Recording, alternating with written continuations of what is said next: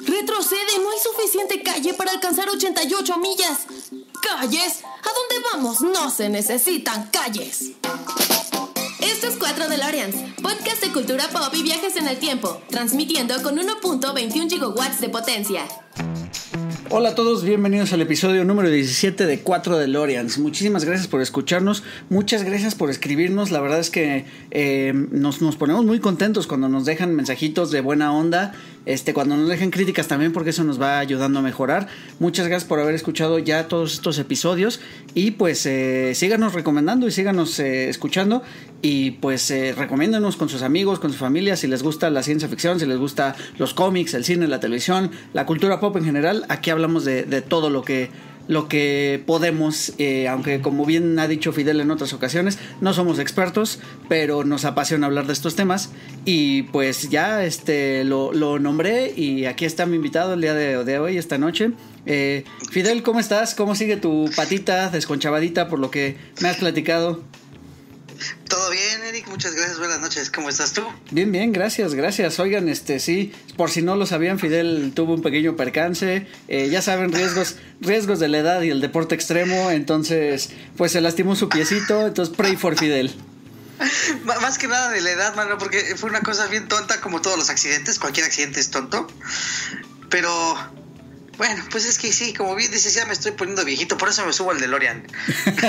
eso, eso, me permite ir al futuro y luego regresarme al pasado. Exactamente, exactamente. Oye, este, pues nada, espero que te, que te sigas recuperando así como vas y que ya pronto termines tu convalecencia. Pronto, pronto, pronto. Eso me, no me ha detenido de subirme a la cucarachita. La cucarachita, para los que no sepan, es mi moto. Entonces, eso no me ha detenido. Ahí voy. Como viejito, pero Perfecto, amigo. No, pues pronta recuperación. Oye, eh, pues el tema de hoy, hoy vamos a hablar de una película bien locochona. Eh, la verdad es que un poco clavada o muy clavada. Y este, incluso en Ricky Morty le hacen, le hacen un tema. Lo platicábamos el episodio pasado con, con, con George, con el Corsa, donde eh, vamos a hablar de Inception. Y en Ricky Morty le hacen un chiste diciendo que no, no trates de hacerte, digamos, el inteligente creyendo que entendiste todo lo que pasa en Inception. Y no es nuestra intención, pero aquí vamos a tratar de analizar un poquito lo que sucede en esta película. Me contabas que es una de tus favoritas. Eh, y curioso, que es misma película de Christopher Nolan. Sí, sí, sí, es una de, películas de mis favoritas. Porque explora lo que pasaría si caes en un hoyo negro a nivel sueño, desde mi punto de vista, desde mi percepción.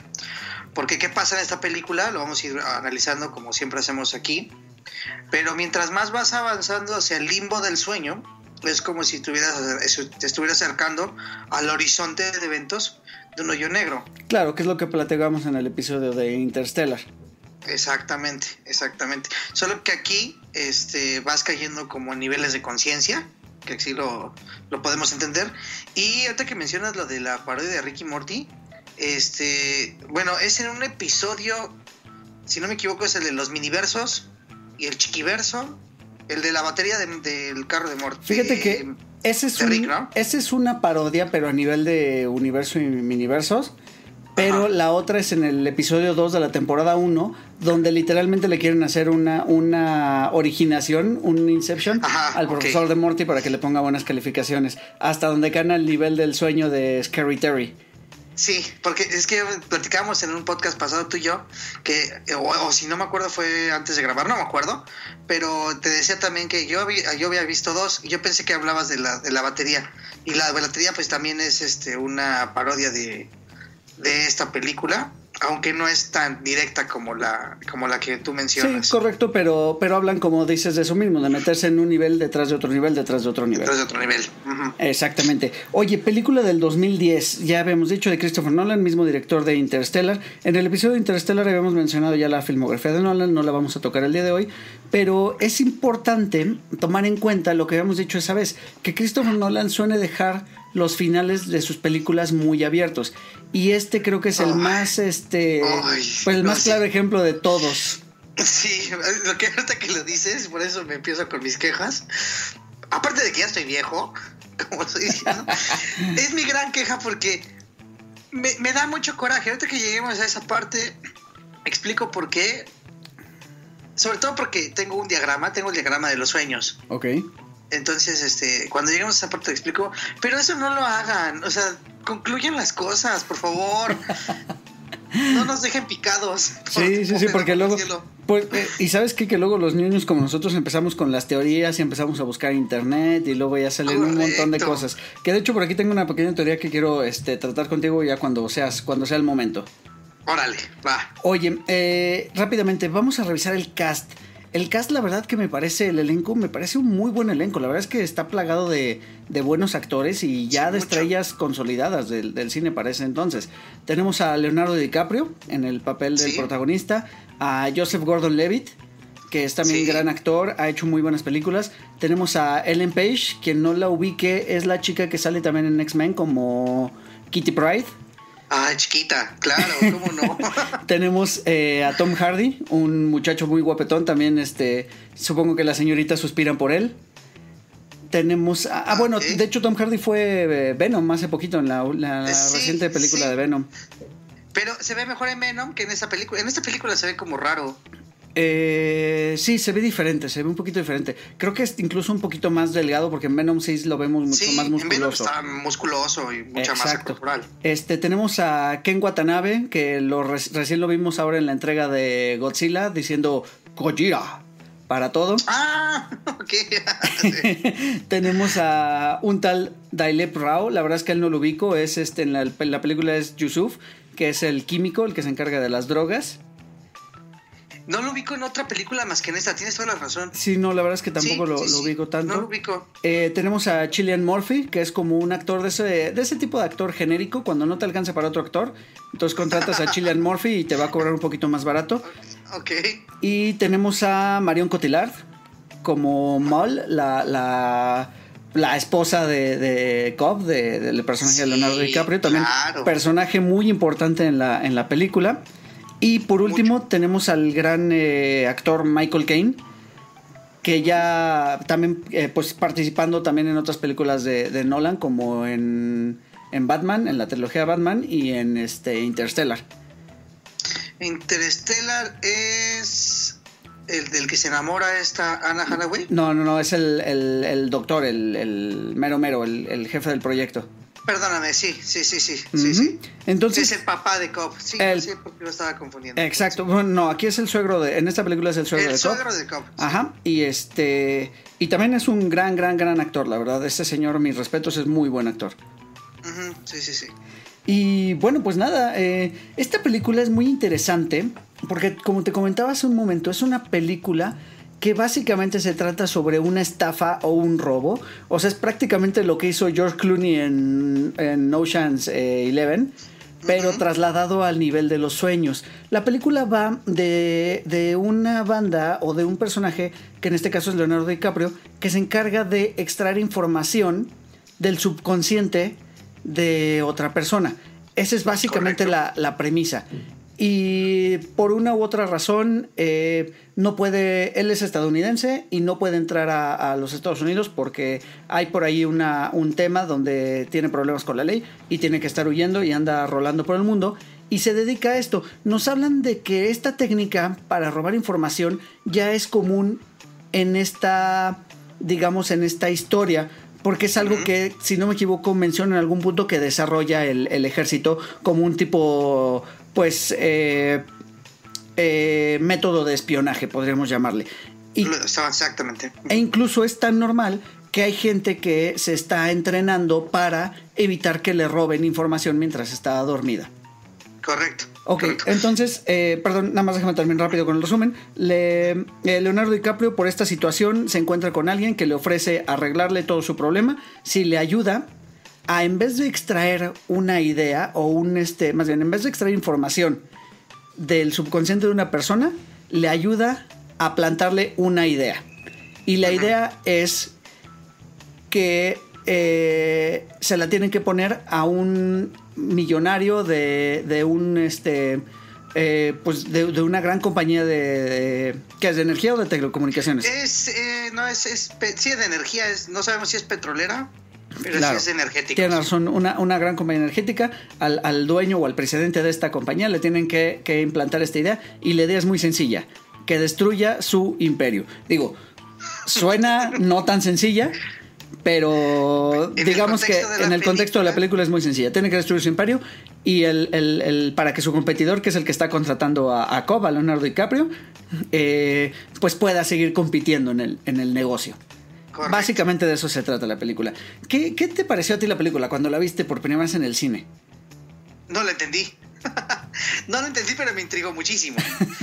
es que no la entendí. No, bueno, no es que no la he entendido. O sea, entiendes de qué va, o sea, estás viendo que están saltando los sueños y que van entrando en la Más bien te pierdes en el orden de los sueños en la persona en la que están entrando. Porque, como hiciste un excelente resumen, pues contratan a Koff para que pueda insertar una idea y el, el usuario de esa idea, que en este caso es el, que, se va, el que va a heredar el consorcio energético. Que es el personaje de Chilean Murphy. Exactamente, eh, destruye ese imperio. Cuando dices que tiene que ser sencilla la idea, es porque el insertor tiene que hacer la idea de tal forma que parezca que no, que es de él, porque si, si, si su subconsciente se da cuenta que no es de él, la empieza a atacar. Oye, entonces por eso me perdí. ¿Sabes qué me pasa todo el tiempo en la vida profesional? Donde a tu jefe no le puedes sugerir una idea porque entonces la, la, la, rechaza inmediatamente. Tienes que hacerla de la manera, hacerle pensar que la idea fue de él.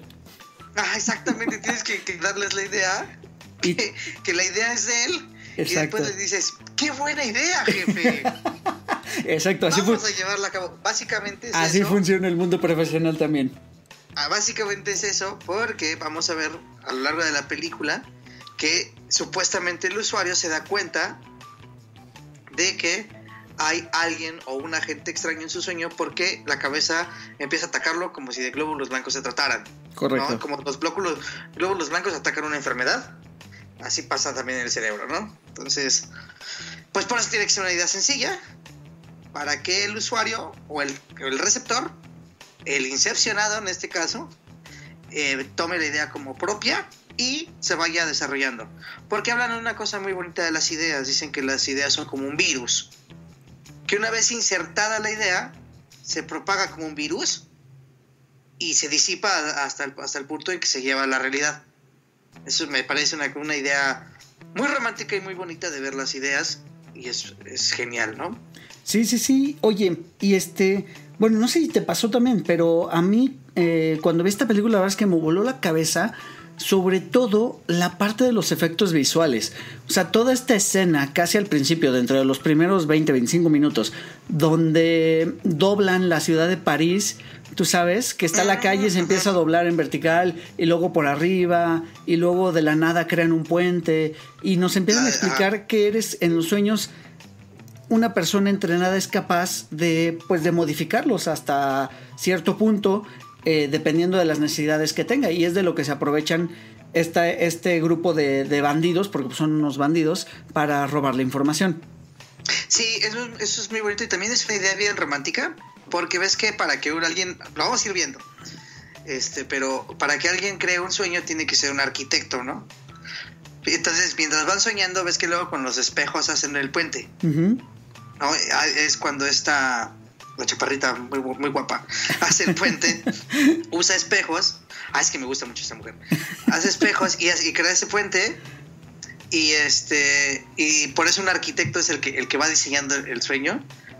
Eh, me da coraje decirlo porque los ingenieros y los arquitectos tenemos como un pique que yo no lo entiendo porque los arquitectos siempre sienten que son muy, muy buenos, pero pues los ingenieros somos los que hacemos que todo trabaje. Pero no voy a traer detalles. Sandra, si estás escuchando esto, te, te mando un, saludazo, ¿no? Sandra Chan.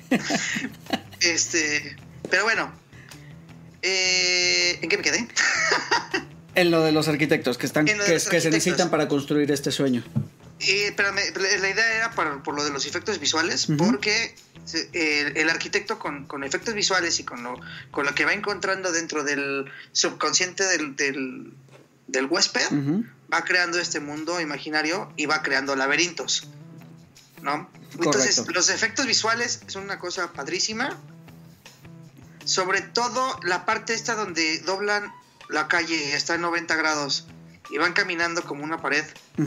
O sea, ya, ya, es como una pared la siguiente calle y luego levantan los, el pie y entonces ya están parados y caminando 90 grados del piso. Me pareció increíble. Eh, la parte donde están cayendo que no tienen gravedad. Exacto. Y están peleándose ahí en el, es en el sueño de este. Recuérdame, recuérdame. De Robert. del ¿Cómo se de, de, Arthur, perdón. Exactamente. De Joseph Gordon Levitt. De Arthur. De Arthur. Están en, en, el sueño de Arthur y que no tienen gravedad. Eh, eso está padrísimo. Se grabó, ahorita vamos a platicar, pero se grabó en, en, en cabinas de gravedad cero. y, eh, y, tuvieron un, un, trucazo ahí para, para las escenas donde está girando toda la habitación. Hicieron un trucazazazo, que ahorita te lo platico. Entonces, en efectos visuales, te coincido contigo, fue una cosa maravillosa. Sí, la verdad es que fue bárbara. No sé si viste Doctor Strange de Marvel. No, las, las de Marvel tengo que sí he estado como muy alejado de ese okay. universo. Bueno, nada más para los que nos están escuchando, eh, probablemente la hayan visto. En Doctor Strange vemos efectos muy similares al desdoblamiento de los universos como pasa aquí en, en Inception. Entonces cuando vi eh, Doctor Strange la verdad es que también me pareció muy bonito porque los efectos se ven igual de espectaculares que cuando hicieron eh, Inception. Oye, pues vámonos este, entonces a las reglas del mundo de los sueños. Aquí nuestros personajes lo que hacen es, eh, ya lo mencionabas tú desde un principio, ir de un nivel de un sueño a otro nivel de sueño, a otro nivel de sueño, así hasta llegar a un limbo que digamos es como el, el último nivel que, que, es posible alcanzar. Eh, lo que mencionan aquí en la película es que mientras tú bajas más niveles de sueño, cuesta más trabajo despertar, al grado de que cuando llegan al limbo, pues es como, como caer en, en, en, coma, o sea, es como el nivel más bajo y la mente literalmente deja de intentar despertarse. Y hay sí. veces que acepta el sueño ya como si fuera una realidad. E incluso se olvida de que, de que, existe algo más allá de la, esa realidad que está viviendo eh, la mente en ese momento. Correcto. Bueno, pero aquí hay algo importante que tenemos que, que marcar para que las reglas del sueño se cumplan. Eh, para empezar, el sueño tiene que ser compartido. Porque primero sueñas en el subconsciente de uno y luego sueñas en el subconsciente del que sigue. ¿Sale? Y eso es. Acuérdate que la premisa. La película empieza, como bien dices, este Cobb en una misión. Le quiere sacar a Saito cierta información. ¿No? Eh, todo se echa a perder porque Moll, su esposa. Eh, es parte del subconsciente de. Uh -huh. Pero él está soñando en el subconsciente de Saito. Uh -huh. ¿No? Y al mismo tiempo están soñando en el subconsciente del ayudante que no, ya no, luego ya no lo vemos. ¿No? Todo esto pasa así. Están en la misión y parece que están en un Japón, pues, muy bien desarrollado, como en una isla privada, en una fiesta de Saito. Y Cobb trata de engañar a Saito haciéndole pensar que él es un entrenador del sueño y que lo deje entrar a su subconsciente. Es el truco que él utiliza para que el, soñador permita que entre el, intruso del sueño, ¿no? Entonces Saito empieza como a bajar las defensas, pero se atraviesa Mol, Saito sospecha y entonces provoca el despertar, que para uh -huh. despertar les llaman una patada. La patada, eh, para que lo entendamos todos, es como cuando estás soñando que corres y de repente te caes un hoyo. ¿no? Y que hasta brincas. Uh -huh. ¿Cierto? O, o, que sue o, que sueñas que te jalan una, una, mano, o que sueñas alguna sorpresa. Sí. O. Eso es, es, la patada. O incluso en unos casos mencionan que cuando en un sueño mueres, en realidad despiertas en tu realidad. Exactamente, eso es. Esa es el, otra forma de salir del sueño. Uh -huh. Entonces, eh, se atraviesa Mol, Saito provoca su patada y despiertan en el departamento de Saito para el amante que él tenía. Pero él se da cuenta de que es un sueño en un sueño porque cae en la alfombra uh -huh.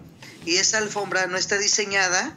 Ahí la cagó el arquitecto uh -huh. porque la alfombra él sabe que no es de material sintético y sin embargo en el sueño del arquitecto es de un material sintético. Correcto. Entonces tienen que provocar la siguiente patada y despertar todos. Pero, algo importante en esto, las patadas tienen que estar sincronizadas. De no estar sincronizadas las patadas, te caes en el limbo, porque como estás compartiendo sueños con todos... Ah, no lo habías pensado eso, Eric. No, ¿sabes qué? No, me quedé pensando es que, o sea, tienen que estar sincronizadas entre todos los usuarios de, bueno, entre todos los viajantes del sueño, no entre los niveles del sueño, porque hay una parte donde las patadas se sincronizan, digamos, ya en la parte donde está toda la acción, las patadas se sincronizan al mismo tiempo, entre comillas, en los diferentes niveles. Mientras está ocurriendo la patada en el primer nivel, también tiene que ocurrir la patada en el segundo nivel y lo mismo en el tercer nivel. Sí, que no es precisamente a lo que te refieres en este caso. En este caso te refieres a que se sincronicen que todos los soñadores tienen que sentir la patada al mismo tiempo para despertar. Exactamente. Pero sí, si no están sincronizadas, caes en el limbo. O sea, eso ya es teoría de, de Fan From Hell. Pero si no están sincronizadas las patadas, te caes en el limbo. Cierto. Yo te voy a explicar por qué, porque tengo una gráfica que lo demuestra. Oye, eh, vamos a entonces ¿Qué, esta, de esta otra regla me gustaría que me explicaras, y porque es de lo que hablabas al principio, que es la diferencia de tiempo entre los niveles del sueño. Es decir, eh, a lo, que lo que nos dicen es que mientras la mente trabaja más rápido, el tiempo relativamente pasa más lento. Sí, que eso, eso suena a las teorías de la velocidad de la luz. Correcto. Mientras un objeto recorra del punto A al punto B y lo voy haciendo cada vez más rápido, el tiempo a su alrededor se detiene. Ok, cuando, okay. cuando alcanzas la velocidad de la luz, el tiempo se detiene. El tiempo al astro de luz no existe. Por eso atraviesa la galaxia en un instante.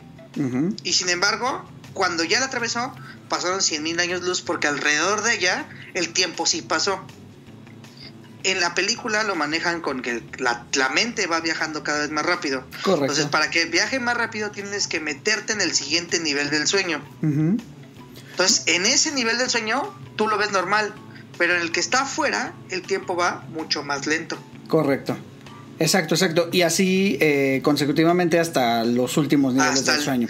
¿Qué es lo que nos menciona? Que lo, lo, lo que para en el tiempo real, en la realidad, digamos, son minutos, en el sueño son horas, Y luego en el sueño dentro del sueño son días. Así es. Y en el sueño dentro del sueño dentro del sueño son semanas. Y así se van meses hasta los años. Exactamente. ¿Por qué pasa esto? Pues es, una es la teoría de la relatividad. Sí, que la meten muy bien. Y por eso se parece a que estás cayendo en un hoyo negro. Sí, sí, sí, sí. La verdad es que muy bien este muy, muy, muy bien ahí la, la, comparación que haces con, lo de los hoyos negros, que es lo que habíamos platicado en Interstellar. Em, ¿Qué pasa? ¿Qué pasa cuando... Eh, aquí hay algo que no me quedó muy claro, a lo mejor tú sí, tú sí lo entendiste bien. Supone que cuando mueres en un sueño puedes despertar a la realidad. Pero cuando tú mueres en el último nivel del sueño, tendrías que despertar en cada uno de los niveles, ¿no? Y volverte a morir y despertar en el siguiente y volverte a morir y despertar en el siguiente. No atraviesas todos los niveles del sueño, ¿correcto? Así es. Pero en, esta vemos que no, les dice Cobb que eh, si mueren ahí van a morir en la realidad. No es que mueran, van a entrar como en un coma. Y por eso te digo, o sea, cuando tú entras, mientras más profundo vayas viajando. Pero, eh, perdón, perdón, pero aquí creo que lo único que falta mencionar es que para alcanzar un nivel de sueño tan profundo, inventan unos químicos que es donde entra el papel de Yusuf, que mete unos químicos que te hacen dormir más profundamente. Entonces, lo que pasa es que cuando tú mueres en uno de los niveles del sueño, como no puedes despertar por los químicos que tienes en el, en el organismo, entonces es donde te vas al, al limbo, o sea, pues quedas en un nivel que no tiene nada, que no está construido, que no, que no tiene nada. Eso es un poquito a lo que se refieren. Que de hecho es a lo que yo quería entrar, porque se supone que bajan, aquí bajan tres niveles, si no recuerdo, y hasta el cuarto es donde cae Saito cuando, cuando muere en el tercer nivel del sueño. Que es el limbo. Que es el limbo. Y supone que un soñador, esta es otra regla, un soñador, los sueños, eh, creo que no lo habíamos explicado, vamos a explicarlo este, un poquito desde el principio estos equipos se forman de sueños compartidos a través de una máquina donde se conectan entre sí y les, eh, digamos que les, les mete ciertos químicos para que se queden dormidos y puedan compartir los sueños a través de estos, de estos químicos. Estamos de acuerdo hasta ahí, ¿no? Entonces, siempre los sueños son, eh, digamos que entras a la mente de un soñador. Ese soñador no puede pasar, o entran todos a la mente de ese soñador, ese soñador no puede pasar a un siguiente nivel. Sí puede, No puede. sí puede. No, no puede. sí puede. Es que Cobb son las reglas que no puede. Sí puede, porque Cobb y su mujer llegaron al limbo. Es que ahí está la incongruencia de la película. No, ahí está es la incongruencia de la película, porque no, no, no. Hay un punto donde explican. Ahora sí vamos a estar muy en desacuerdo, porque hay un punto donde explican que precisamente por eso Yusuf se queda en un nivel del sueño. Luego en el siguiente nivel del sueño lo toma Arthur. El tercer Exacto, nivel lo sí. toca este Ims. Y el cuarto nivel es de este. de, de Cobb. Ajá. Pero ninguno de los otros puede bajar a los siguientes sueños. O sea, Ajá. el soñador principal no puede bajar, por ejemplo, Yusuf no puede bajar al siguiente nivel de Arthur. Ajá, o sea, se supone que, que se- tú bien dices que es una contradicción porque se supone que, que tendrías que tener por lo menos cuatro soñadores para llegar al limbo. Es correcto, por eso me. Pero- porque, por- por- perdón, porque incluso, te digo, lo mencionan, o sea. Y cuando, cua- de hecho, es cuando Cobb le está explicando eso a, a Ariadne, que es el personaje de Ellen Page, le dice Ajá. que eso le dice que el soñador no puede pasar al siguiente nivel, porque entonces, eh, digamos que rompe con la. Algo así como con la línea del, del- del sueño. Y en, el, y en el caso de, de Molly de Cobb, o sea, de Cobb y su esposa, llegan hasta el cuarto nivel y solo son dos personas. Exacto, se supone que no podrían. Estoy de acuerdo. Sin embargo, Cobb siempre dijo que él sabía cosas que los demás no. Ahora, te digo, voy a dejar una gráfica en la descripción para que todos tomen su propia conclusión, porque esto es una teoría muy, muy pesada. Te dije que me iba a poner ñoño. Te lo advertí. Yo creo que es una incongruencia en el guion. No, pero adelante te con tu teoría. explicar- Te voy a explicar ahorita, te voy a enseñar la, la gráfica. Bueno, la voy a dejar más bien en, en- en los comentarios. Te la voy a enseñar ahorita que terminemos. Va, que va. Se estudia, por eso te decía que si, si las patadas no están sincronizadas, te mueres y ya no puedes regresar. ¿Sale? Porque eso es lo que tendría que suceder. Otra, otra contradicción bajo la teoría que tú tienes, mi buen Eric, es que todos ya despertaron, pero Cobb se va por Saito.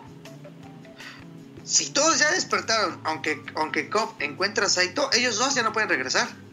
Porque tendrían que sincronizar esa patada con los soñadores que, que ya despertaron, pero pues ya no están. Entonces, No, no, ¿cómo no. van a sincronizar las patadas? Claro, Espérame. exactamente. Espérame. Entonces, ¿cómo es posible que todos puedan sincronizar sus patadas? Porque Cobb ya estuvo en el limbo. Porque si no, entonces no habría película, mano. No, no, no, no, no, lo entiendo. Pero, o sea, yo siento que nos, nos dan unas reglas y luego las cambian. Que las cambian. Y es que pasa con el personaje principal. Cobb cambia sus Ujú. ideas a cada rato. Sí, sí, él sí. siempre dice, siempre, él les pone reglas a todos y les dice, tú no puedes romper con esa regla. Pero él se la pasa rompiendo las reglas toda la película. Sí, Su tótem, porque eso no lo hemos dicho, para que cuando tú regresas de los sueños que tú puedes crear, tienes que tener un tótem, es decir, un, un objeto que tenga cierto peso y cierto valor sentimental para ti que nadie más sepa. Y si ese tótem hace algo en particular o, por ejemplo, en el caso de Arthur es un dado cargado que siempre cae en un número. Nadie sabe en qué número cae ni de qué lado está cargado el dado. Solo él lo sabe. Eh, en el caso de esta Ariadne, es una, es una pieza de ajedrez, eso sí lo vemos nosotros, que solo eh, solamente ella sabe cómo cae y hacia qué lado se inclina cuando, la, cuando le pegas como cuando la pieza ya está fue derrotada. Entonces eso es lo que hace o lo que le permite al soñador regresar y ver que está en una realidad. Fíjate, es bien curioso porque hoy en la mañana di dos clases de filosofía y hablé del tema, de- del tema de las cavernas de, de- de de Platón. Platón. Ujú. La, la- a la caverna de Platón y toqué el tema de esta película, cómo sabes que es real y que no. Entonces es una manera muy elegante de concentrarte en la, en la realidad, ¿sale? Pero eh, eh, lo que no les dice nunca como a los demás es que como ya él estuvo en el limbo, si todos ellos despiertan no hay pedo. Él sí, él sí va a saber el camino de regreso a la realidad. Correcto. Él sí. Sí. Sí, sí, sí. Entonces, eso no lo menciona la película, tienes toda la razón. Es una contradicción muy grande, pero para que yo me diera cuenta de esto, me tuve que verla tres veces. Entonces te digo, sí, la neta es que no pasa nada si nada más son dos soñadores, porque lo que él hizo con su esposa fue soñar.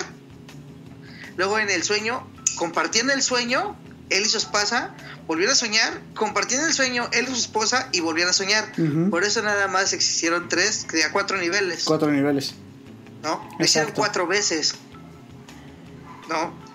Pero entonces, la realidad de las cosas es que si tú te mueres y no hay patada, no hay quien sincronice las patadas, te quedas en el limbo. Pues más bien, ¿sabes qué es lo que estoy pensando? A lo mejor si y eso tú... le pasó a su esposa. No, a lo mejor lo que estoy pensando es que si tú ya estás soñando y de ahí tú eres el soñador y bajas al siguiente nivel, eh, a lo mejor lo que está pasando es más bien que te cuesta más trabajo subir al nivel anterior. Y Ah, quizá por ah, eso es la por eso quizás la restricción de que el soñador no baje al siguiente nivel, además de que es el que tiene que cuidar y dar la patada para los siguientes este para los otros soñadores que siguen ahí en el en el sueño. Pero aquí ya estamos teorizando. Sí, no, ya estamos teorizando, pero Porque entonces también puede ser que cuando tú sueñas y luego vuelves a soñar, que a lo mejor has pasado por esas experiencias que, pa- que pareciera que sueñas y estás en un sueño.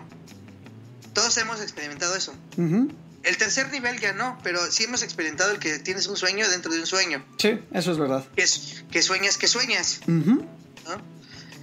Eh, ¿Quién te dice a ti que eso no es el limbo? ¿No? Y Claro. no sabes cuánto tiempo pasó. Entonces, por eso te digo, eso ya es teoría, pero para mí, si lo ves desde el punto de vista de la lectura que te acabo de dar, pues no, realmente Cobb sí es el que siempre cambia las reglas a su antojo. Sí, sí, eso es verdad, eso es verdad. Oye, eh, el subconsciente. Dime. En las proyecciones del subconsciente, aquí nos mencionan que cuando alguien sueña y comparte ese sueño, fíjate, aquí me pasó algo bien curioso. Yo pensé que las proyecciones del subconsciente de una persona solo eran las del soñador. Ajá, pero no. al final, eh, ajá, pero fíjate, y lo me di cuenta hasta esta última vez que la vi, que, que no es así, sino que todas las personas que al final están compartiendo el sueño, o sea, si el soñador tiene la base del sueño, pero el resto de los soñadores meten a sus proyecciones ahí. Eh, sí, sin embargo, el que las mete más es el que, el que ha jugado con sus proyecciones en el limbo. Esto sucede de nuevo. Más con bien, Cobb. se le meten sin control, que es lo que le pasa a Cobb. A Cobb se le meten sin control, porque incluso, si te fijas, no vemos proyecciones de los demás más que del soñador en, eh, en, en- en- en- en los niveles de sueño. Es decir, por ejemplo, en el, en el nivel de sueño 1, que es cuando llegan a la ciudad esta que está lloviendo, las proyecciones de la, de la gente que hay en la ciudad son del soñador 1, que en este caso es Yusuf. Exacto, y está lloviendo ¿Y? porque se orinó. Exactamente. Y las, las proyecciones que se meten, por un lado, son las de las del objetivo, las de la persona a la que le quieren extraer la información. En este caso le quieren hacerle la, la, la inserción de la idea, Ajá. porque está entrenado. Correcto, para son como. Que son exacto, militares. Exacto, son como paramilitares que lo están cuidando. Sí, exacto. Y se meten también las proyecciones de COP, que se mete el tren y por ahí se mete Mall y etcétera, pero porque no las puede controlar. Correcto. Sin embargo, hecho, no se meten proyecciones de ninguno de los otros soñadores. Se meten. Y te voy a decir por qué. Cuando están eh, en la bodega, ya están acorralados. eh, este ejército los agarró. De hecho, Saito ya está herido. Saito tuvo una herida de bala en, en las partes lumbar, si no me equivoco. Eh, y se ocultan en una bodega que diseñaron precisamente para poder ocultarse. Pero los empiezan a emboscar. Este Arthur saca una metralleta y empieza a dispararles, ¿no? Y entonces el imitador de los sueños, el, el imitador, que es este Venom, Que es Tom Hardy. No recuerdo su nombre del Sí, personaje, Tom- pero bueno, Tom Hardy, Tom. le dice, le dice, no temas soñar en grande. Baja las manos, no se ve el corte y cuando las levanta trae un, un lanzagranadas. Eso es una proyección de él. Sí, pero no A sé si es no sé si es una proyección o es que finalmente como es un sueño tú puedes manipular la realidad hasta cierto punto. Lo que yo entendí es que el soñador es el que puede manipular la realidad más a su conveniencia porque es el que está soñando. Pero los otros soñadores que están compartiendo ese sueño pueden también manipularla hasta cierto, cierto grado. De hecho, sí, o sea, por eso vamos a regresarnos un poquito para no perdernos. La regla del sueño, la primera regla del sueño es que tiene que ser un sueño compartido. La siguiente regla del sueño es que tiene que haber un arquitecto que diseñe el paisaje. Y ese sueño se lo va a meter al soñador en el que se van a meter a soñar. Por eso, en el primer sueño, que es el de Yusuf, crean una ciudad lloviendo. Pero, esa ciudad la diseña Ariadne. Claro, pero si te fijas, no la crea Ariadne dentro del sueño. Hace maquetas. hace maquetas y, se, las enseña a Yusuf. A Yusuf. Exactamente. Para que Yusuf la pueda proyectar. Correcto. Correcto, correcto. Por, eso te digo que por eso te digo que la realidad más eh, bueno o el sueño más manipulable es del soñador no de los demás. Por eso te, digo, yo creo que es. no sé si sean como también, insisto, inconsistencias de guion. Pero es eso, o sea, vemos, vemos proyecciones del, que se está protegiendo, vemos proyecciones de Cobb que no las puede controlar, pero los demás no vemos ni una sola proyección. Eh, no, sí la ven, sí es realmente el soñador principal es el que va manipulando las, las proyecciones principales. Exacto. Sí, y, o, al que, o al que al menos está encerrado en ese laberinto del sueño. Porque recapitulando, ya cuando Saito se da cuenta de que lo están engañando, pues lo recluta Cop para insertar la idea, como ya dijimos. Y este Cop hace su equipo y recluta a esta Ariadne porque es muy buena arquitecta. Sí. De hecho, si quieres, mira, vamos a tocar la parte de los personajes. Esta parte es importante porque, eh, como mencionábamos al principio, es una película de una estafa, de, un robo. Es de como si alguien quisiera meterse y robar un casino. Y hacía yo la referencia de, Ocean's Eleven con, con, George Clooney y Brad Pitt.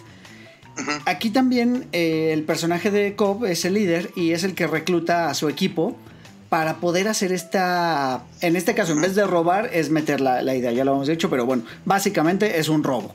¿No? Porque es meterse hasta las entrañas de la intimidad de una persona, lo más recóndito de su ser. Entonces, básicamente es una invasión y es un robo. Exacto. Entonces, el personaje número uno es el extractor, que en este caso es Cobb o es Leonardo DiCaprio, y este, y pues es una persona pues capaz de robar los secretos del, subconsciente, fijándose en detalles de la vida de la otra persona, o sea, eh, incluso engañándolos, haciéndoles creer que, pues bueno, la, forma más fácil de poder hacer eso de una manera tangente que algo que se pueda tocar es una caja fuerte. Si te fijas donde nos muestran eh, sueños de los que tienen que robar algo, es una caja fuerte que tiene una combinación donde hay que abrir y hay documentos. Correcto. Ese, es, ese es el primer personaje. Y bueno, ya él mismo, pues este, pues va reclutando a, su equipo. Como bien dices, tiene su arquitecto, que es Ariadne. Ajá y que es, eh, pues precisamente él diseña las construcciones del sueño, lo que se ve físicamente en un sueño, con la idea de que se vea lo más real posible para los soñadores y que tenga cierta forma de laberinto, por lo que explican, para que no puedas llegar a digamos, a la, a la, orilla del sueño y darte cuenta de que estás soñando y entonces despertar. Que, que pasa muy, muy, es muy común en los sueños, que, que, estás dormido y estás en un lugar y este, sueñas que estás en un lugar y de pronto ya estás en otro lugar sin darte cuenta y cuando quieres hilar qué pasó, cómo llegaste de un punto a otro, normalmente despiertas. E, es el ejemplo que le da él, precisamente, Cobb le da el, ejemplo a Ariadne. Y ya cuando, cuando tiene la primera experiencia de sueño compartido, Ariadne ni se da cuenta. Y entonces le dice, bueno, ¿cómo sabemos que estás soñando? Y eso es la realidad. Te dice, no, pues es que eh, estábamos en la cafetería y le dice, a ver, ¿cómo llegaste aquí? Y entonces se queda de, ay, pues no sé cómo llegué aquí.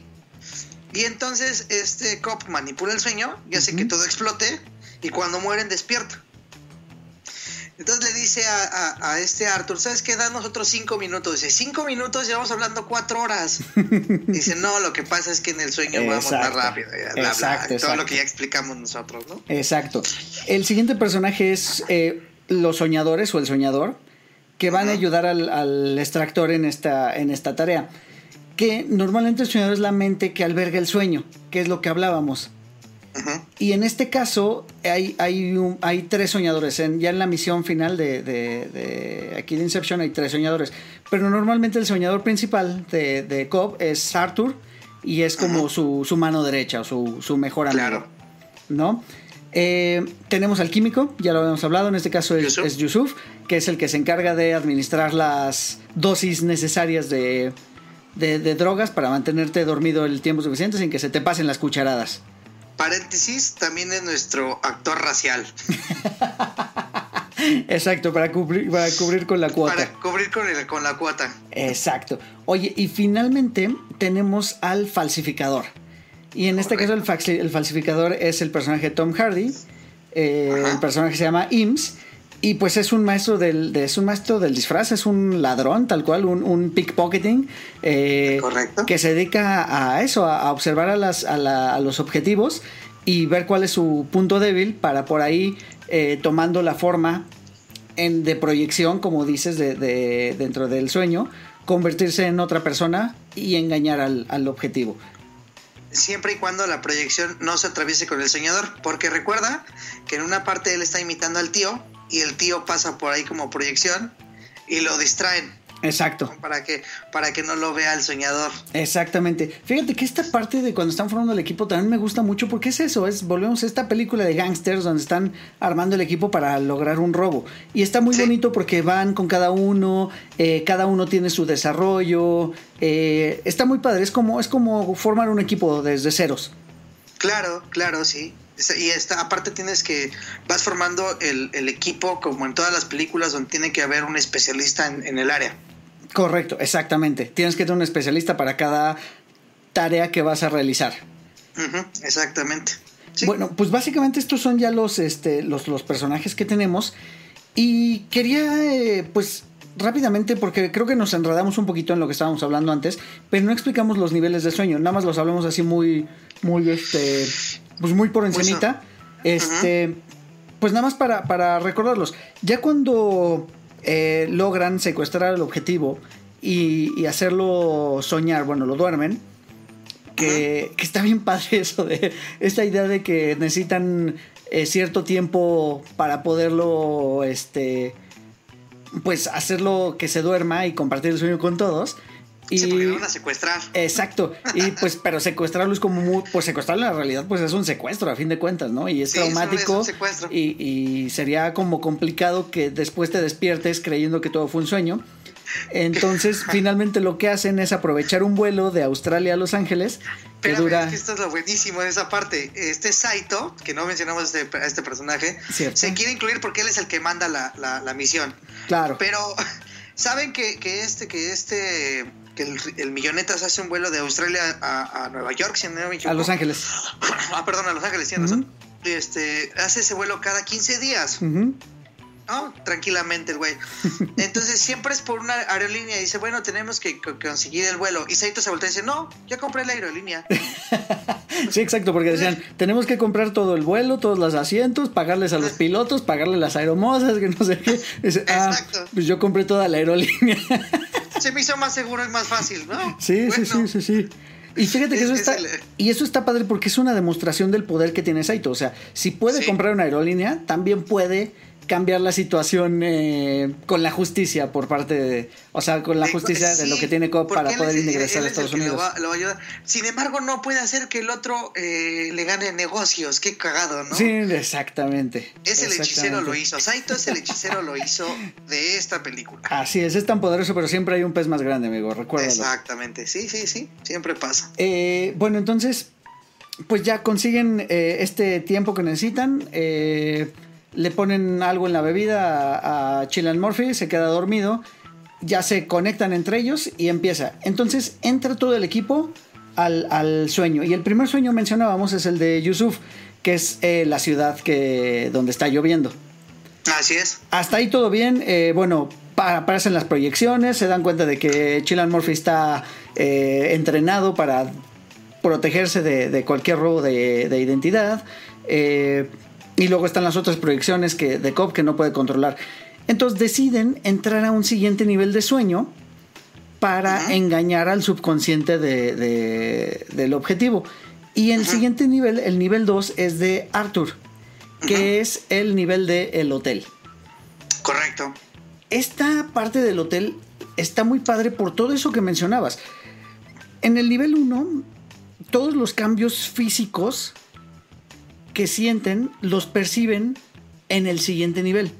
Esto se debe a que están tan dormidos que no pueden despertar, sin embargo el oído interno mantiene, digamos, el equilibrio, ¿qué es lo que mantiene el equilibrio del cuerpo? Sigue estando activo de cierta forma. Es por eso que cuando van en esta persecución en la camioneta y la camioneta derrapa hacia izquierda, hacia derecha, en el siguiente nivel, que es el del hotel, de pronto vemos que están parados y de repente las, las, físicas se están moviendo. Exactamente, las cosas se mueven de un lado para otro, incluso los personajes se tropiezan y luego hay un punto donde la camioneta voltea y empieza a rodar y pues también las habitaciones en el, o, el escenario del hotel empieza a girar. ¿Qué es lo que mencionabas esta vez? Que lo hicieron con este escenas de en, cámaras de gravedad cero, ¿verdad?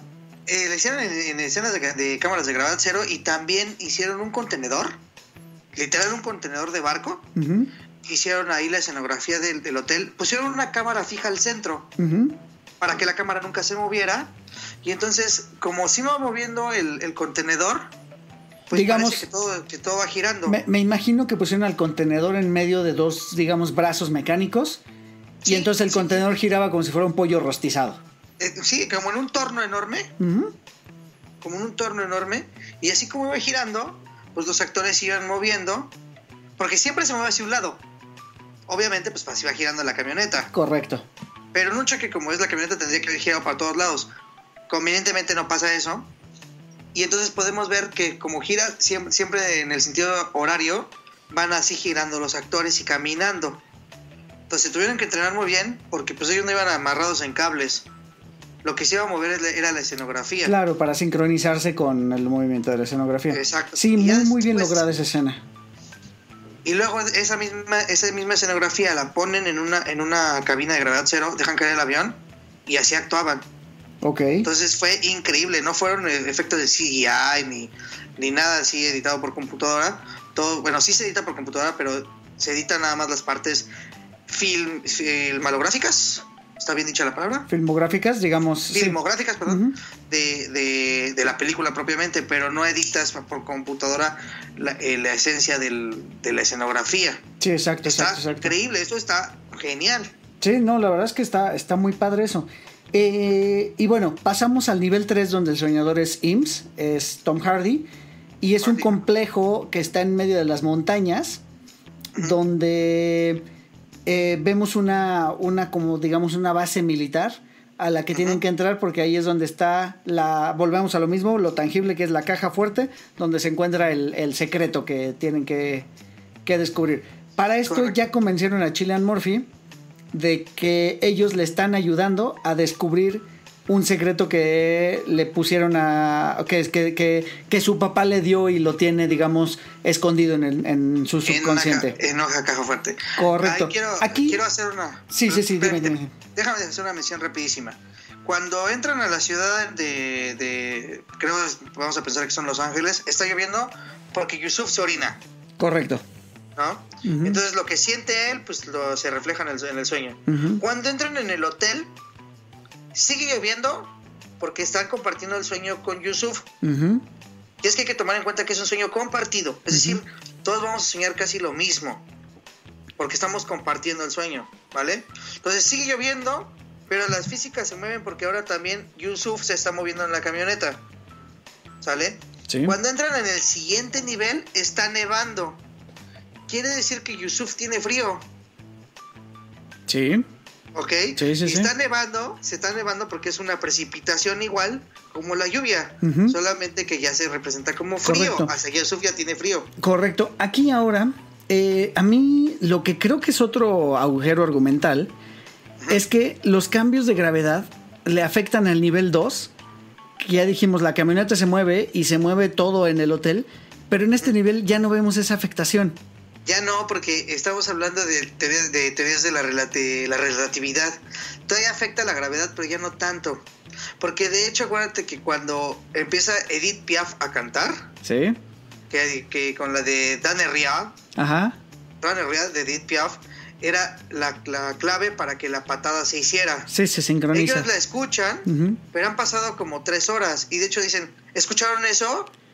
Y dice, sí, ¿hace cuánto lo están escuchando? Tiene como tres o cuatro horas. Y dice, puta, entonces nada más nos quedan 20 minutos, ¿no? Pero bueno, pues sabemos que tienen más tiempo. Pero ya se le está yendo las cosas, porque en el nivel 2 en ese momento ya no hay gravedad, porque la camioneta de donde iba Yusuf ya cayó del puente. Sí, va cayendo. ¿Sí? ¿Por qué eso no lo hemos mencionado? Porque, no, digo, para ir más rápido, porque nos clavamos en cada cosa. Pero ya hay que, que la camioneta ya cayó del puente, ya no hay gravedad en el, en el nivel de, de, de Arthur. Y en este, como tenemos más tiempo, las físicas todavía no se ven afectadas, pero la canción ya sonó porque Arthur ya está viendo cómo hacerle para provocar la patada. Para provocar la patada, exactamente. ¿Sí me exacto, explico? exacto. Sí, yo creo que te digo, puede ser por ahí o puede ser hoy argumental en el sentido de, pues de que ya no le afectan todos esos movimientos ni cuando la camioneta está girando ni nada de eso. Pero bueno, en fin, no, como, como decía Franz, si nos dedicamos a diseccionar cada parte de una película, al final de cuentas no la vamos a, a terminar disfrutando. No, y yo lo he dicho antes también en otros podcasts y ya mejor no me sigo clavando. Tienes toda la razón. Así es. Vamos adelante. Y bueno, estábamos en el tercer nivel y llegamos al último nivel de sueño, que va a ser el limbo. Y aquí el soñador es eh, Scott, precisamente. Y, Ya, Scott. y Ariadne la, este, pues lo acompaña.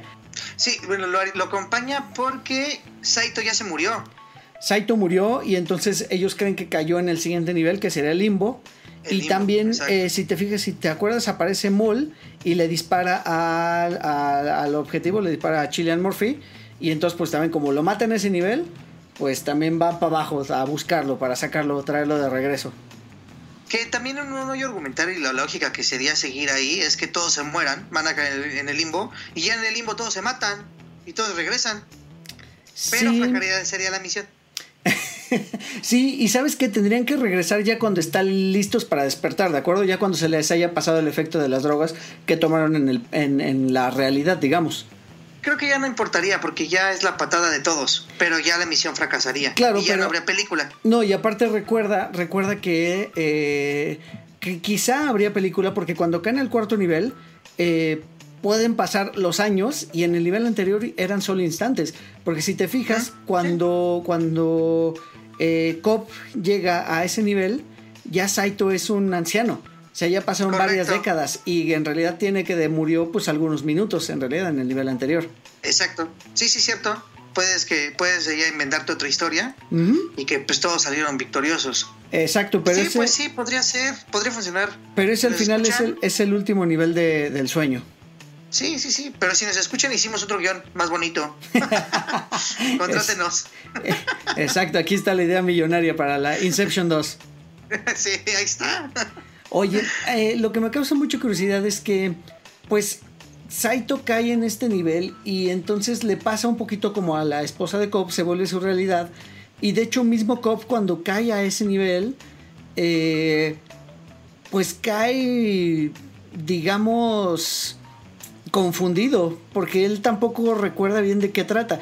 Y si, y si nos remontamos al inicio de la película, así empieza. Empieza con la escena de Cobb cayendo en una playa y llegando al salón donde está un hombre ya muy envejecido y lo está esperando y empiezan a platicar. Y al final es esta conversación que son cosas que se dijeron entre ellos, lo que hace que se, digamos que tomen conciencia otra vez de qué era lo que estaban Que- ajá, realizando. Como que, que agarren la onda. Este, bueno, también pasa esto porque en el limbo, pues como bien dices, se pasan los años. Y de hecho, pues Cobb estuvo en el mar perdido quién sabe cuánto tiempo, no lo sabemos. Bueno, eso es No verdad, nos lo dicen. no nos lo dicen, no nos lo dicen No. y ya, y ya, este, pues llega con Saito, este, finalmente se da a entender que se matan entre ellos para poder Sí. regresar al, al nivel, este, original de la realidad. Y ya es la última patada. Cosa importante aquí, este Cobb por fin se puede desprender de la de, de Mol, porque no podía desprenderse de ella. Exacto. Aquí ya por fin se puede desprender de ella y dejarla ya no como una proyección con cierta conciencia, sino ya desprenderse. O sea, Hablemos, hablemos de Mol. Mol, eh, más bien Cobb ve a Mol como una proyección en su subconsciente que está reforzada por la idea de culpabilidad. Porque. Cobb, Cobb se siente culpable, pues porque prácticamente propició la muerte de, de Mol. Correcto, él, él, él sabía que la incepción era posible porque él le metió la idea a ella de matarse para poder regresar a la realidad donde estaban sus hijos. Correcto, Por eso él, él quiere regresar a América para ver a sus hijos, exacto. Pero no puede porque pues lo andan buscando. La Interpol, el FBI, alguien lo anda buscando. sí, Entonces, eh, es importante aquí que él se desprenda de Mol, porque Mol está arruinándote a todas las misiones. exacto, Y ya, y ya no junta la lana para poder ni siquiera llevar a sus hijos al extranjero. exacto. Sí, que, que en realidad, eh, pues lo que pasa es que eh, nos presentan esta historia dividida en varios pasajes en la película, que es que eh, Cobb y Moll son esposos y empiezan a explorar esto de los sueños. Y como, como habíamos mencionado, llegan a este nivel de limbo o a este último nivel de los sueños que se vuelve su realidad. Pasan tanto tiempo ahí que se convierte en su realidad. De hecho, mencionan que cincuenta y tantos años estuvieron ahí, o sea, envejecieron, Exacto. envejecieron hasta que Cobb eh, pues se cansa de, digamos, esa realidad falsa y dice, no, no, no, tenemos que regresar a, pues, a nuestra, a nuestra, a nuestro mundo original. Y es cuando decide, como mencionas, eh, plantarle la idea a Mol de que su, la, la idea, tan, volvemos al mismo, es bien sencilla, es tu mundo no es real. Así es. Y Mol sabía que para poder eh, regresar a los niveles más altos de realidad, pues tenía que matarse. Exacto. Y para saber que estaba en su realidad, tenía que traer su tótem. Pero ella misma decide dejar su tótem en una caja fuerte y olvidarse de él. Exacto. Por eso cuando regresa a la realidad ya no sabe qué es la realidad. Exacto, ella sigue pensando que está en un sueño. Exacto. Por eso se suicida Ajá. y ella es la que provoca que Cobb no pueda regresar a su país porque se declara sana por quién sabe cuántos psiquiatras y, y hace una trama en la que inventa que la mató. Ujú, correcto. To- Total que le arruina la vida. Sí, sí, que de hecho el plan de Moll era forzarlo a que como ya no le quedaba nada, él también saltara y se, ajá, también se, eh, se suicidara con la intención de que regresaran juntos al siguiente nivel. Es una escena muy fuerte porque ya cuando están en este nivel, recuerdas que está platicando con Moll y es hasta que él decide confesarse a sí mismo que se siente culpable por haber sido el que le, le dio este origen a esta idea a Moll y por eso es culpable. Incluso la misma proyección de Moll le reclama como... Le reclama, ¿por qué me hiciste esto? Exacto, y lo hace eh, como para ya desprenderse de esa culpa que, que Sí, se tenía, que de sentía. ella. Correcto. Exacto, es, Es la, es la parte, es la catarsis que, que tiene que sufrir Cobb para poder ir por Saito, porque si no, no hubiera podido. correcto. Y además vemos por qué se le atraviesa un tren en sus, en sus sueños y por qué En de pronto eh, ve vías y de pronto la, tiembla como cuando va a pasar el tren, porque cuando, se, cuando estaban en ese nivel de... Ah. de- Ah, ¿En serio? cuando estaban en ese nivel pasa el... eh, ¿Me escuchas? sí, sí, sí, te estoy Ay, escuchando. perdón, perdón. Ah, no, te había perdido. Es- te fuiste un momento. Te- Ah. Sí, un momento, pero sí te, te escuchaba. Ah, ok, no, no te preocupes. Eh, te estaba explicando que por eso vemos que Cobb eh, también una de sus proyecciones es un tren, porque la forma de suicidarse para salir de ese nivel fue acostarse en las vías donde En pasaba vías. un tren y pelas. Ya fue ahí cuando despertaron a la realidad. Sí, sí, eh, por eso te digo que Cobb siempre rompía las reglas, porque también les digo que no tenían que mezclar recuerdos con los sueños y ese güey era el primero en hacerlo y es un, es un relajo. Total que logra salvar a Saito, la misión se cumple, lo vemos en una partecita así súper rápido, así como vamos ahorita porque tenemos miedo de que se nos vaya se nos La conexión. otra vez. Entonces vámonos rápido. Total que se ve rapidísimo que, que este hombre dice, no, sí, voy a destruir mi imperio porque voy a hacer algo propio. Sí, Correcto. claro, sí. Sí, así es. Y, y vaya, eh, finalmente logra Saito desde el avión, ha hecho una llamada y convence a sus amigos poderosos y le quitan, le retiran todos los cargos y sospechas a Cobb y puede entrar a Estados Unidos de nuevo. Viene el final, Sí. donde viene este final a, la- a la Nolan y nos dejan el final abierto porque nos explicaban que el tótem que tiene Cobb en realidad es de Mol. Así es. Su tótem es una pirinola, eh, como la conocemos nosotros, y la pone a girar y, y en los sueños nunca deja de girar y en la realidad pues se detiene finalmente por la por las leyes de la, de la física y la termodinámica. En esta casa respetamos las leyes de la termodinámica. Pero maldito no la no, y ahí está mi queja, güey. Ahí está mi queja porque se corta la, la- la escena y no vemos si la pirinola se frena o no. Y entonces te pide que tú lo termines. O sea, que para ti, ¿qué sentiste? Te voy a decir una cosa. Para mí, entonces toda la película es un timo. Porque las escenas cuando él ve a los niños son las mismas proyecciones que él veía en, su- en sus sueños. Cierto. Entonces, y, llevan hasta la misma ropa. sí, Entonces, ¿qué crees? No, no logró nada, nada más está en un sueño. sí, pero aquí es donde viene una de las teorías que yo tengo y que, y que he leído ya por ahí algunas veces. Las pruebas de que Cobb sí está en la vida real al final de la película. Eh, de hecho, el director creo que lo dice después, ¿no? Pues eh, creo que sí hay una Por entrevista no. donde lo menciona. Pero por ejemplo, prueba número uno. Prueba número uno es que Michael Caine, que en este caso es, es el suegro de Cobb, solo aparece en la vida real. Ah, sí, es cierto. De hecho, si te fijas, solo aparece en la vida real, que es cuando, cuando, les, cuando le presenta a Ariadne, que es la, la arquitecta, y en este caso cuando, cuando llega por él al aeropuerto y cuando le Ay. presenta. No digas más, mira, me puse chinito.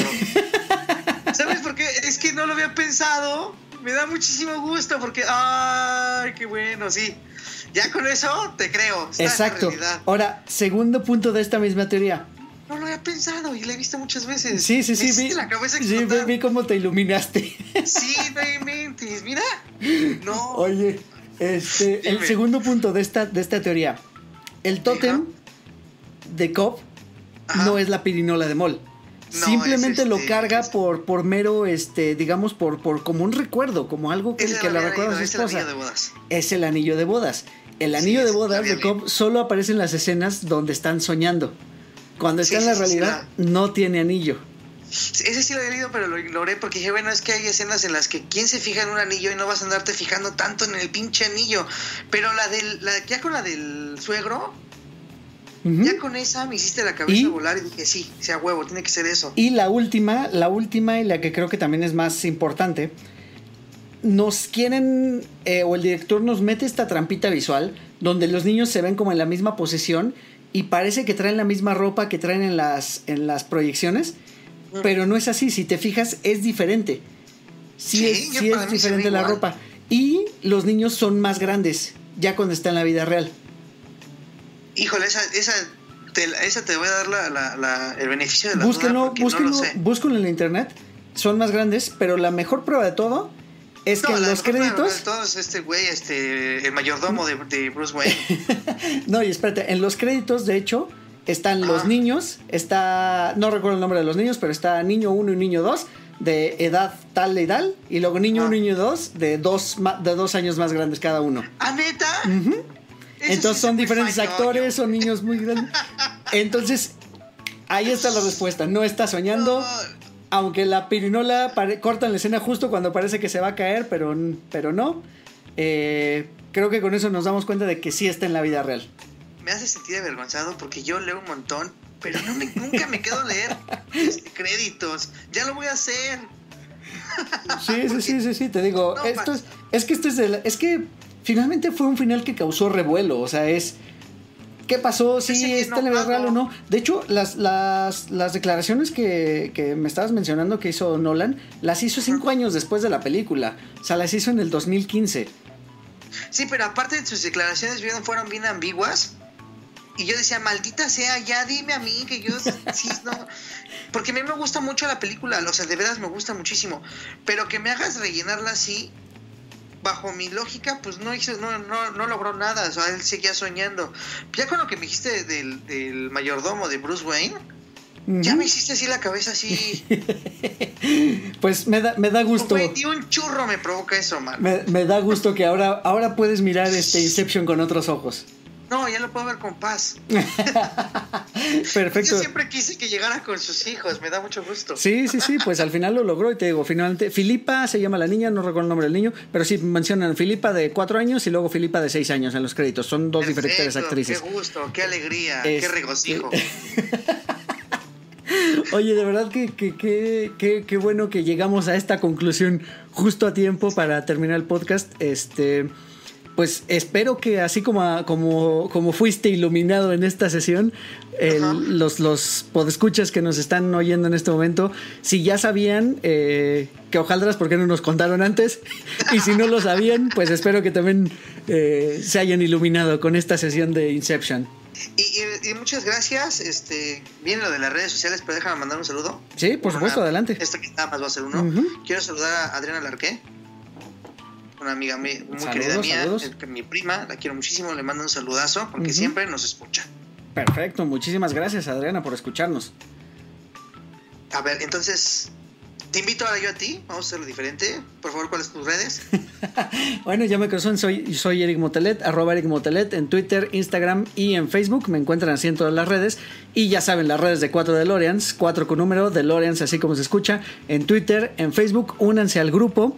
Eh, nos encuentran como 4 DeLoreans en YouTube, Instagram, este, bueno, sí, Instagram ya lo he dicho. No, en YouTube, eh, iTunes Podcast, que iTunes está por desaparecer. ¿Supiste ese chisme? ¿Neta? sí, o sea, digo, el servicio de iTunes como tal va a desaparecer y ahora se va a dividir en tres plataformas. Va a ser Apple Music, eh, Apple Podcast y Apple... Ah, ¿Cuál es la otra? No recuerdo. Otra, la de películas. van a ser ahora tres plataformas diferentes. Pero bueno, en, la parte de Apple Podcast nos van a seguir encontrando. Perfecto. Y ya me pueden encontrar en Twitter como arroba Fidish, así como suena. Esto es arroba F-I-D-I-S-H en Facebook como Fidel Armando Jiménez Arroyo, mi nombre completo. Me pueden encontrar en el grupo de 4 DeLoreans, en el grupo del Infiernirijillo, de que es su grupo de Simpson. Y me pueden encontrar en Instagram como Fidel Arroyo. Perfecto. Muy bien, Fidel. Oye, pues muchísimas gracias por el tiempo. Este, es tarde porque se retrasó un poquito la, la grabación, pero pues aquí estamos cumpliendo para darles una entrega más del podcast. Sí, cumpliendo nuestro deber. Muchísimas gracias. no, hombre, gracias a ti. Y pues nos escuchamos el próximo martes. Que el universo vibre al son de su frecuencia. Muchas gracias. Adiós a todos. Pueden encontrar a 4 DeLoreans en Spotify, iTunes y YouTube. Conducción y concepto, Eric Motelet. Voz en off, Poli Huerta. Siguen escuchando 4 DeLoreans porque el próximo martes voy a enviarlos de vuelta al futuro.